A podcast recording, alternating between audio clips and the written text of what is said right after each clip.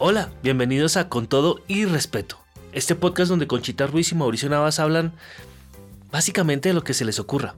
Y como yo puedo espiarlo seguido, pues estoy pendiente de lo que dicen para poderles pasar a ustedes esa conversación. Conchita y Mauricio se autoimponen un reto. Hablar de política. O mejor, hablar de las elecciones de este próximo 19 de junio estando ellos en posiciones opuestas. Mauricio va a votar por Gustavo Petro y Conchita prefiere al ingeniero. El reto es hablar del tema sin calentarse y con argumentos, no con insultos. Algo deseable hace mucho tiempo en este país. Veamos cómo les va.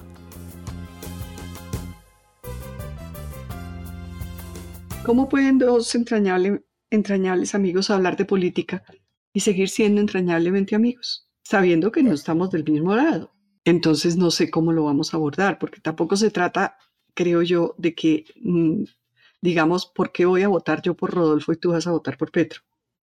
No, me pues parece que, pues nos vamos a meter en esa Honduras. A mí me parece que esa no es Honduras, ¿sabes? Y me parece que ese es un lugar por el que si es el caso pasaríamos. Porque, porque lo que sí me parece eh, demostrable es que tú y yo tenemos hoy en día la suficiente estructura de valores para, para que eso no, no nos genere ningún tipo de escalofrío anímico. Entonces, si, dice que pasa por ahí, pasa. Me parece que es, es una conversación que es, corta y, como dicen los, los, canadienses, short and sweet. e, e, e, ese es una, como un leitmotiv que ellos tienen para su comunicación. Short and sweet. No te imaginarás cómo amo yo esa, esa, esa forma, ¿no? Sabes, yo me he venido imaginando, a propósito de esta conversación, me he venido imaginando que Contigo en particular yo no tendría por qué convencerte de que yo soy una persona, yo soy una mujer de pensamiento liberal, yo soy una, una, persona de mente muy abierta, yo, yo soy liberal, liberal en el sentido más amplio y liberal de la palabra, no de, no de partido político, sino de pensamiento liberal. Em, y sin embargo, no voto izquierda en esta ocasión. No voto por la izquierda, no voto por Petro. Tengo razones que son de posturas ideológicas y morales. O sea, yo, yo, yo creo que una persona, te lo digo y te lo anticipo, una persona como yo, que a lo largo de toda su vida, todo lo que ha logrado económicamente, lo ha logrado con su trabajo en la empresa privada. Tiene razones más que suficientes para defender la empresa privada. Mm, también he pensado que, yo tengo edad suficiente para ponerme seria con, con prestarle atención a la experiencia ajena. Yo sí creo que hace 20 años Venezuela estaba en lo que estamos nosotros hoy en día. Les estaban proponiendo, les estaban ofreciendo y estamos, estamos haciendo la versión de hoy de lo que fue hace 20 años la campaña chavista. Em, no hay buenas razones para creer que Petro va a ser distinto. Cuando los muchachos dicen, los muchachos no creen, ¿no? La gente joven no cree lo que puede pasar con un gobierno como el de Gustavo Petro. Es que aquí no va a pasar lo mismo. Están convencidos de que aquí no va a pasar lo mismo. Y yo creo que sí podría pasar lo mismo. Mira que... No quise volver a, a pasar por el, por el, perdóname con este término lo que, lo que te estaba diciendo, no quise volver a pasar por el, por el tema de las pensiones, mm, porque sigo convencida de que eh, coger los ahorros privados de quienes están aportando eh, para su pensión en los fondos privados son ahorros privados y llevárselos para colpensiones es expropiar los fondos, es expropiar los ahorros. Esa es una expropiación tan clara como eso. Entonces, entonces ya te eché mi cuento. ¿Cómo hacemos para que tú y yo no nos enfrasquemos en una discusión concreta sobre esos, sobre esos particulares, sino que lo que queremos es hablar, podemos tener posturas con relación al voto del próximo domingo opuestas y seguir siendo muy buenos amigos y seguir confiando el uno en el otro. y seguirnos queriendo y no matarnos y no pelearnos y no, no- y no odiarnos. ¿Cómo hacemos? Porque eso es lo que Pues, queremos. Mira, yo, yo, yo hasta, Mostrar. dada la circunstancia de la que estamos hablando en, en este momento de, de- de- de- del- de la situación política de Colombia, yo, yo me distancio casi diametralmente de las posiciones políticas de mi hermano Germán. En este momento, que yo vaya a votar Ujú. por Petro no me acerca ni gota a mi hermano Germán, ni a mi hermano Fernando. Mi hermano Germán y mi hermano Fernando sí son hombres de izquierda en serio. Yo no, yo no soy de izquierda. Yo no soy de izquierda. Que es una cosa curiosa porque eh, eh, eh, la, la- la gente me tiende a tildar de izquierda, yo no soy de izquierda. Y te repito, mis posiciones políticas con mi hermano Germán son bien distantes y nunca las discuto con él. Eh, eventualmente toco el tema tangencialmente. A veces, a veces lo toreo. Eh, en su cumpleaños este año, eh, Yesenia, cuando, cuando me vio meterme al territorio de la política en la conversación, me miró como, ¿estás seguro de lo que vas a hacer? Me miró como, wow, eh, te metiste pues a las 18 con el balón solo. Porque a veces me dan las ganas de, de como de decirle, "Ven, ven, no, no, no, no nos joda a todos. ¿no? Aquí, aquí, aquí hay forma de- de- de conversar y, y- y la última palabra no es la suya. Pero eso me pasa una vez cada 15 años. Porque de resto le digo que sí y, y nos hacemos amigos. Pero lo que sí es cierto, es cierto es que nuestras distancias políticas nunca nos han ni siquiera puesto en cuestión el buen discurrir de la hermandad, que con él es buena, con tantos años de diferencia. Entonces, en relación con mis amigos que opinan distinto a mí, eh, tengo algunos pocos que yo sepa, y contigo hay una situación completamente extraordinaria porque, porque no se parece a ninguna, y es que el grado que tú y yo tenemos del conocimiento del otro y del otro cómo, cómo articula, cómo piensa sus valores, cómo mezcla valores con realidad y construye eh, formas de acción o construye valores, tú y yo nos lo sabemos muy bien el uno en el otro. Entonces, por ejemplo, contigo a mí no me aplica la, el fastidio que me dan los uribistas. Porque de verdad tú no eres bruta, por ejemplo. Eres todo lo contrario de bruta. Ni. Y- ni y soy ni he sido uribista. Estás muy inteligente. Entonces, contigo no tengo, no me Mm. tiene por qué pasar, no me tiene por qué pasar eso. Eh, yo entiendo tus razones. De hecho, te quiero contar que ayer o hoy lo conversé con alguien y dije, yo entiendo las razones de Conchita, no me acuerdo bien. Yo entiendo las razones de Conchita y son indiscutibles. No, no admiten discusión. Esas razones tuyas, así como el ejemplo mío siempre de la cebolla de Yesenia, la cebolla de Yesenia que no le gusta, no se conversa. Eso no es un tema. Eso, por ahí uno no se detiene nunca. ni- Y no te gusta. No, no, ni siquiera se pregunta eso. No, uno, uno no habla de eso. Si uno es respetuoso, inteligente y civilizado, de eso no habla. Contigo me pasa igual. Yo entiendo perfectamente. En el, en, el, en el marco de, venga, contémonos por qué aquí entre los dos. Yo le muestro el suyo y usted muestra el mío. Esa sí me gusta. Esa sí me gusta, Sí, claro. Está Porque bueno. lo que sí percibo desde ya, pronostico, que es interesante, es que tú y yo abordamos el fenómeno desde sensibilidades distintas, pero no desde posiciones antagónicas. ¿Te acuerdas cuando, te acuerdas cuando llegó esa señora, tú estabas vendiendo el apartamento de Maús? Y llegó esa señora a ver el apartamento y lo primero que hace la señora es, permítame su baño y entra y lo primero que hace es abrir la llave del agua y dice, ya, es que estoy cansada porque llevo tres apartamentos que he comprado en que llego y el agua no sirve para nada. Y lo primero que necesito saber es que hay que correr el agua con fuerza. ¿Te acuerdas, no? Sí, la señora que lo que quería era, antes que nada, verificar Eso que la una presión del agua fuera muy buena. de vida para mí, porque eso me reveló que las personas vivimos con la sensibilidad de lo que nos duele y con esa leemos la, la realidad. Con, con esa sensibilidad, con la de lo que nos duele, es que leemos la realidad. Cada uno tiene su problemita de presión y llega a toda circunstancia primero a asegurarse de que eso ahí está bajo control o que no está adverso a mí. Y tú le entras al fenómeno mm, puntual de Colombia en este momento desde una sensibilidad distinta a la mía. Yo cuando llego a una casa, seguramente lo primero que miro es otra cosa porque mi sensibilidad viene lesionada de otras cosas. Fíjate que eso Estamos disminuye aún más las posibilidades de controversia. Claro, claro. Em, eh, cuéntame cuál es el cuál es el punto desde donde tú, Ya. cuál es tu sensibilidad. Voy a, voy, voy a ser ligero porque es que es exageradamente dramática y va a ser ligero. Conchita, la criminalidad del periodo que aún no termina en Colombia, con gente a la que se asesinó de manera leve, personas inocentes que no tenían por qué haber muerto, la tienen que pagar. Yo me duelo por cada uno de esos 6.402 niños que habría podido ser yo o mi hijo.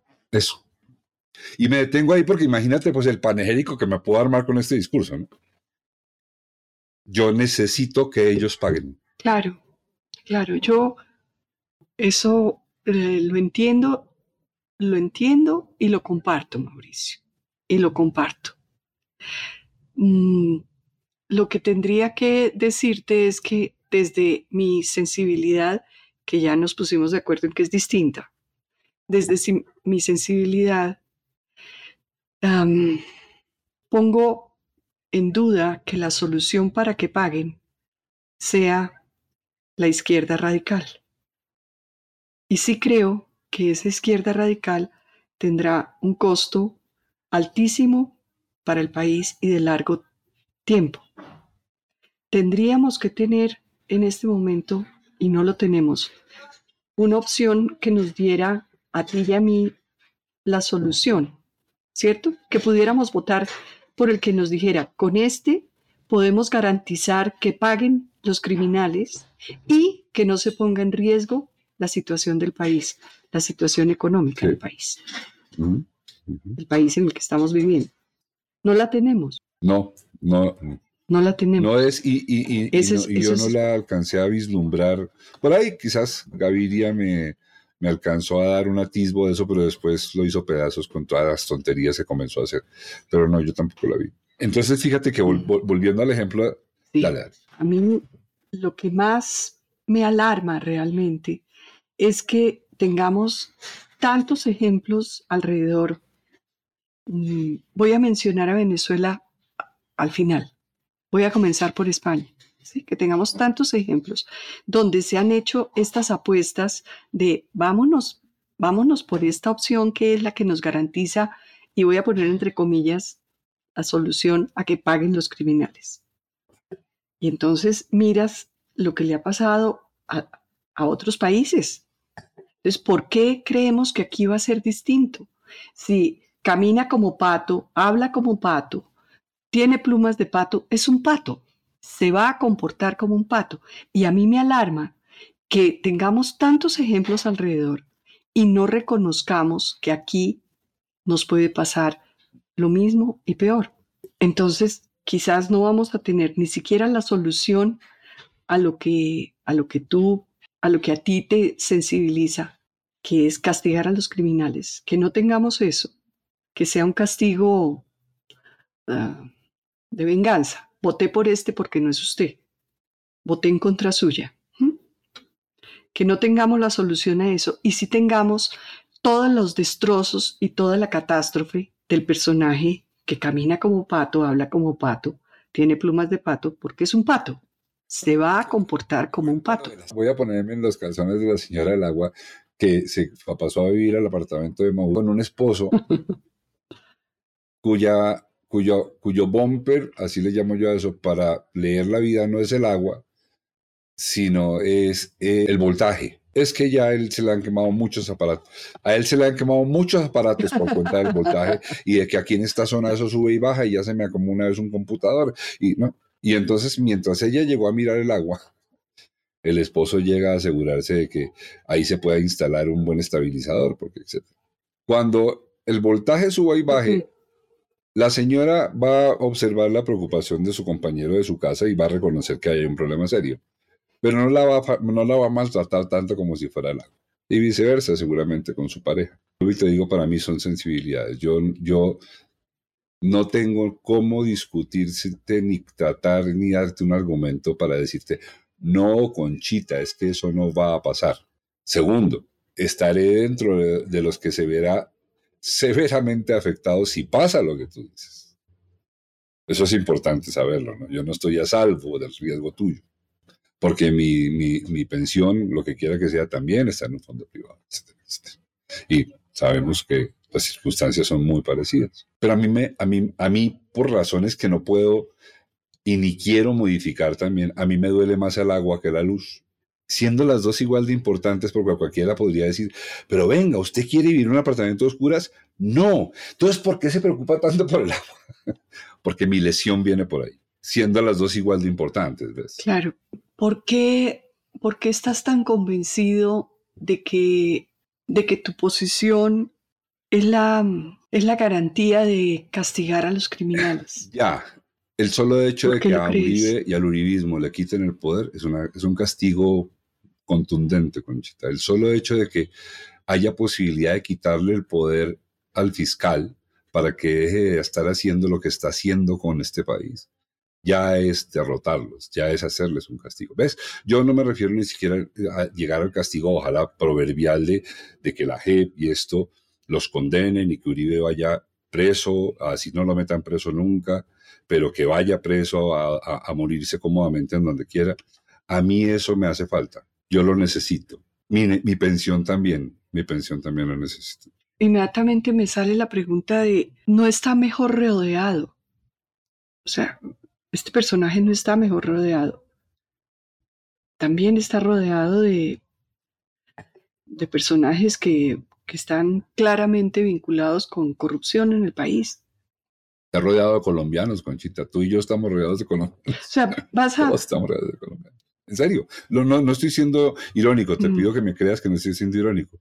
Que algún día alguien me dijo, ¿usted sí cree? No, no, no, yo te lo creo. Son colombianos. El, el, que es petrista es colombiano, el que es lo que sea es colombiano, el señor de la costa es colombiano, todos somos colombianos.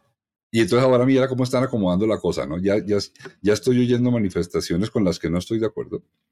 Tú lo sabes pero las, ya las oigo porque como Yesenia oye la W y eventualmente yo paso por ahí y alcanzo a oír tramos en la que están diciendo, no, no, no, no, no, no, no, es que tenemos que tener, ponernos de acuerdo en que, en que la política no es de ángeles, ¿no? Entonces ya lo están diciendo, esto no es de ángeles, a partir de lo que pasó con Roy Barreras y toda esta cosa tan horrible, pero es que esto no es de ángeles. Ah, mira, mira cómo corren la línea. Antes jugaban a mentir y a decir que eran ángeles y terminaba cayéndoseles la pintura. Hoy ya están diciendo no, un poquito lo que dijo, creo que fue Turbay o Barco, llevemos la corrupción a las justas proporciones. Ya, ya se está volviendo cultural, ya, no, ya está dejando de ser una frase por allá singular para volverse cultural. No, mire, entendamos que hay que hacer cochinadas porque si no esto no funciona. Somos colombianos, Petro y todos. Y ante tu pregunta... Pero los, los hay menos inmundos yo soy de los menos inmundos y tú también. Hermanos son de los menos inmundos y mis hijos son de los menos inmundos. Y lo digo y me hago matar por eso que acabo de decir. Mira, anoche, anoche tuvimos con Yesenia una conversación muy interesante que surge, tú, fuiste precursora quizás de esa conversación sin, sin, saberlo. ¿Cómo es ella de sensible al orden, en términos de orden, como simetría de los objetos que la rodean? No, vamos a definir el orden como tal lo que ella considera la simetría que necesita alrededor suyo para sentir que su mundo no es un caos. Y fue una conversación muy, muy profunda en la que yo, le, yo le tuve que decir que por favor se sintiera entendida. Le tuve que decir que también agregara a sentirse entendida la lectura de que a mí también me gusta el orden y la simetría. No tengo tanto apuro de resolverla de inmediato. Entonces, claro, cuando ella llega y encuentra la asimetría, necesita resolverlo de inmediato. Yo soy capaz de, convivir con la asimetría un rato, sabiendo que ahí está y que la voy a resolver. Con esto, lo que, lo que, lo que, lo que vuelvo a traer es, yo no sé por qué Conchita ya tan, porque pues yo tenemos vidas parecidas y nosotros no venimos de mm, situaciones de conflicto, ninguno de los dos, ni siquiera nuestra casa era un, lugar de conflicto para decir que es que... No, no, nosotros somos gente bien común y corriente, por fortuna. Bien común y corriente somos, por fortuna. No hay nada extraordinario en nuestras vidas, nada. La gente se muere de viejita y al otro le da gripa y, ¿no? y alguien con buenas cuotas compra un carro nuevo, todas esas cosas. Conchita, pero a mí la criminalidad de la etapa de Uribe en todos los territorios no me deja dormir. No me deja dormir. No solamente los 6.402 que deben ser muchos más, no todo, Conchita, todo lo que han hecho con cómo, estos degenerados corrompieron el pensamiento civil. Cómo, estas generaciones de colombianos creen que la ley es algo que está ahí para que yo la acomode como me dé la gana. Entonces, a mí eso me, ya sabes, te voy a aburrir con el tema, pero, eso, eso me, me lacera, es una irritabilidad como a ti el sereno, el vientecito o el man del corta uñas. Es, es superior a mi razón.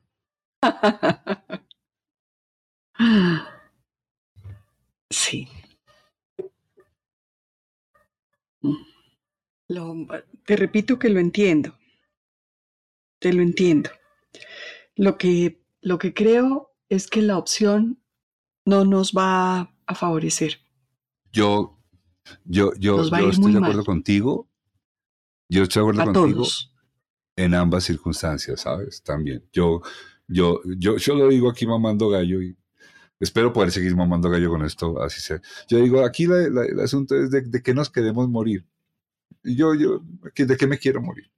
Yo, yo siento que, que del otro lado lo que viene es caótico, caótico bárbaro. Caótico bárbaro porque, porque este, este, este señor, yo conozco muchos como él, gente que tiene una gran fuerza para cumplir lo que quiere.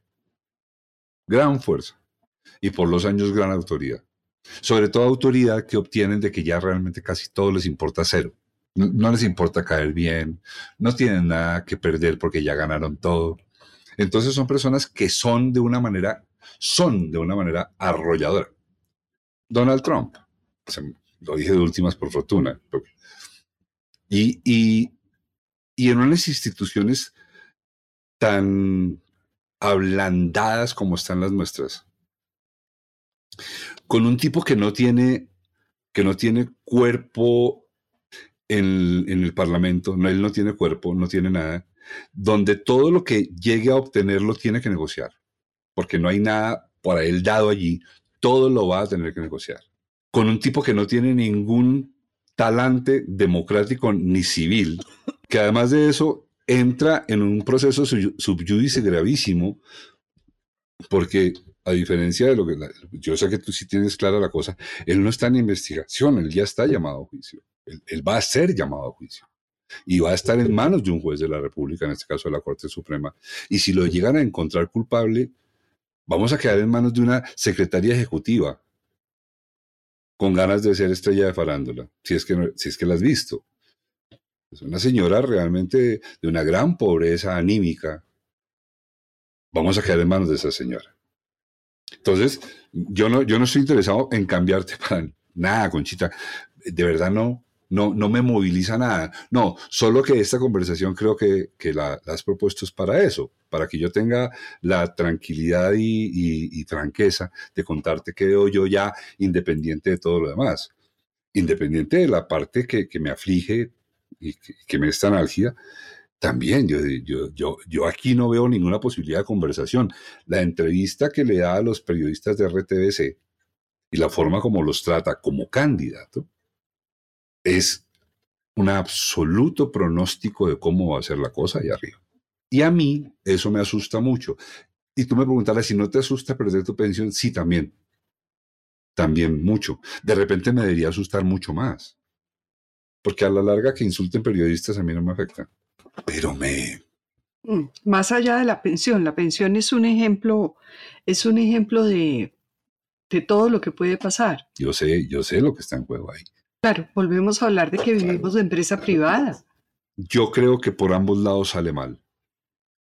La diferencia es qué es lo que sale mal. Pero lo que quiera que salga mal nos va a fastidiar a todos. A todos. Ese lo que salga mal va a salir mal para todos. Sí. Eh, y yo entonces agregaría que hay un mal del que tenemos mucho más pronóstico que del otro mal, porque ya le conocemos el libreto, ya sabemos cómo se comportan y qué es lo que hacen. Entonces estamos ante dos opciones igualmente malas que no nos ofrecen más que un mal pronóstico las dos pero el pronóstico del uno es mucho más previsible y reconocible que del otro. mi, mi lectura es coincidente contigo, pero hay un punto en que se abre como una Y de las eh, ferrovías. Mi problema con este tipo, Hernández, es que es completamente imprevisible. Ese es mi problema. Ese es mi problema. Y tú lo dijiste. Yo no ahí no puedo prever nada porque esto es un, el, dicho típico de, tus padres y los míos, esto es un mico con una barbera. A él no le importa nada. Él no tiene un plan. Mm. Claro. Del otro sí sabemos, que le está anunciando todo y todo es catastrófico. Mm. Y, yo, escribí, en, el chat de la familia, que sabes, es un chat muy particular. El chat de mi familia es muy particular y yo me siento muy orgulloso. Se habla muy poco, muy poco se habla. Eh, siempre lo que se habla es como en términos generales, no se desarrollan temas personales de nadie. Y a veces hay ciertos movimientos divertidos en los que generalmente soy yo antagonizando con mi hermano Germán. Porque o él dice cosas que a mí no me gustan y yo le contesto. Generalmente es eso, yo, yo no lo tolero nunca. Y entonces, cuando quedó que el cuadro final era Gustavo Petro y Rodolfo Hernández para la segunda ronda, yo escribí, creo que por fin Colombia tiene la posibilidad de tener un presidente a su medida.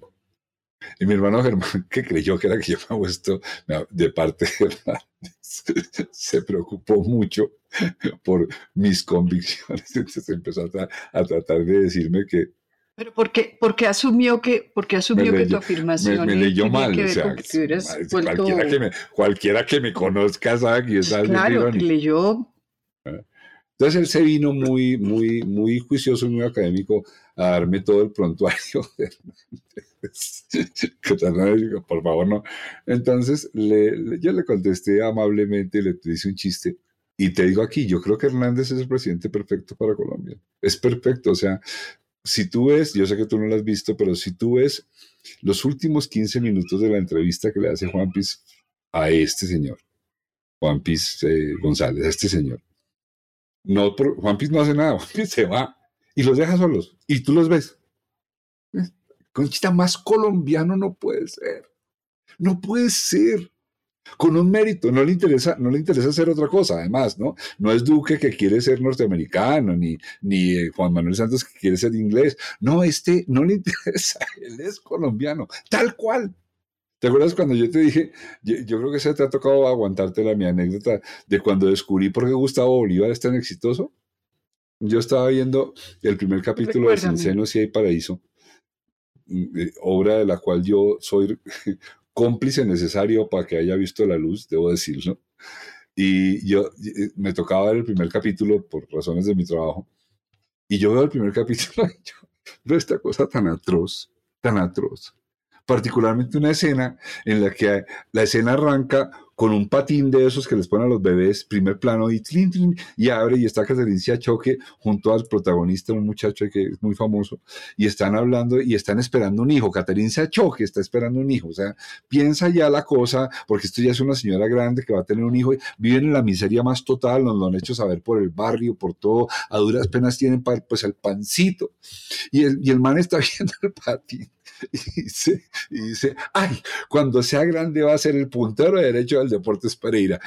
Y, y, ella feliz, y yo digo, a ver, este, este, par de cretinos, ¿de qué están contentos? Están en la inopia, no tienen casa, están que los matan y van a tener un hijo y se alegran y creen que va a ser puntero de derecho del, del, del Pereira. Y dije, Mauricio, pues claro, es que por eso Gustavo Bolívar tiene éxito. Gustavo Bolívar valida esa lógica. Yo no. Y, Hernández parece escrito por Bolívar. Es perfecto. Y que putea a la gente, a eso no importa, y que le pegue al concejal, eso no importa, y que de la mujer diga que hay que quedarse en la casa, eso no importa. No importa.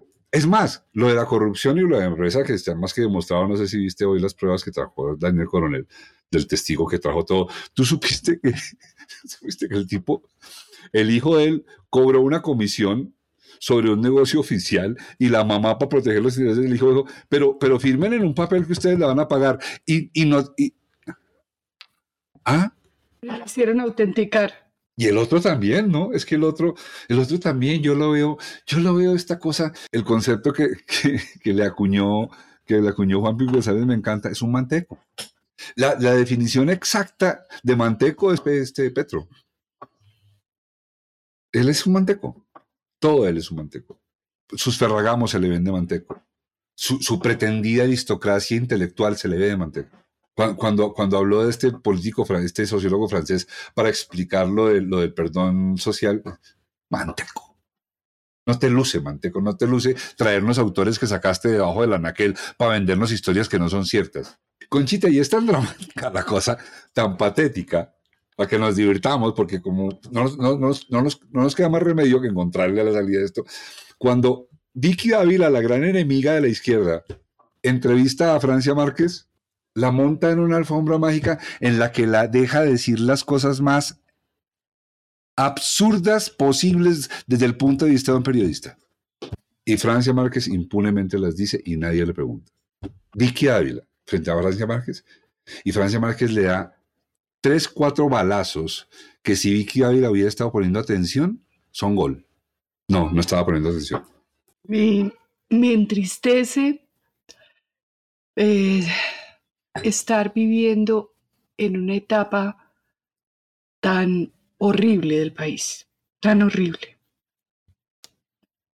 Me entristece lo que hemos hablado en otras ocasiones de de dónde saca uno razones para sentirse orgulloso de ser colombiano. Mm.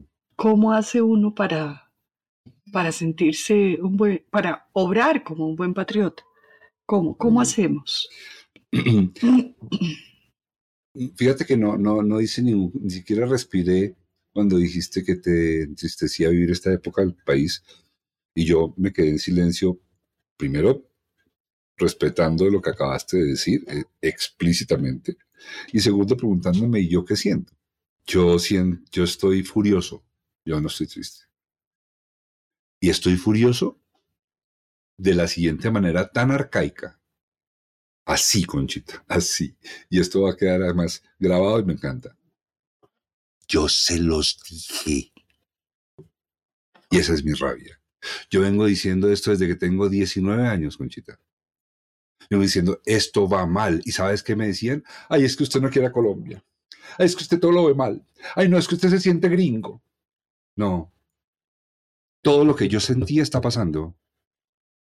Todo lo que yo sentía está pasando. Cuando Galán se vuelve el héroe que se vuelve, yo dije, eso es una mentira.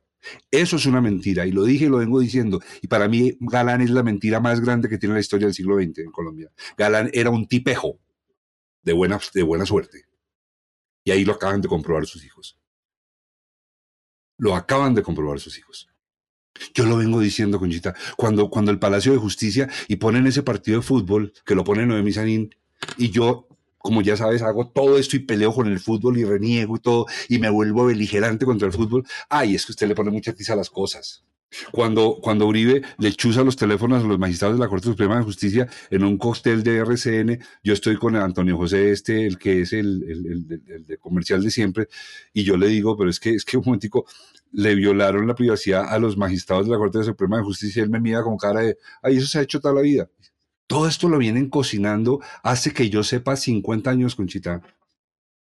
Y con el cuento de que somos el país más contento del mundo, y con el cuento de que es que aquí es chévere, y que es que es un gran vividero, todo el mundo pasa y pasa y pasa y pasa. Y se les salió. Se les salió. en eso, no, no, no, estamos de acuerdo. De nuevo, estamos de acuerdo, Mauricio. Yo nada de eso lo voy a contradecir porque, porque creo que tienes razón. Lo que tenemos entre manos solo va a empeorar.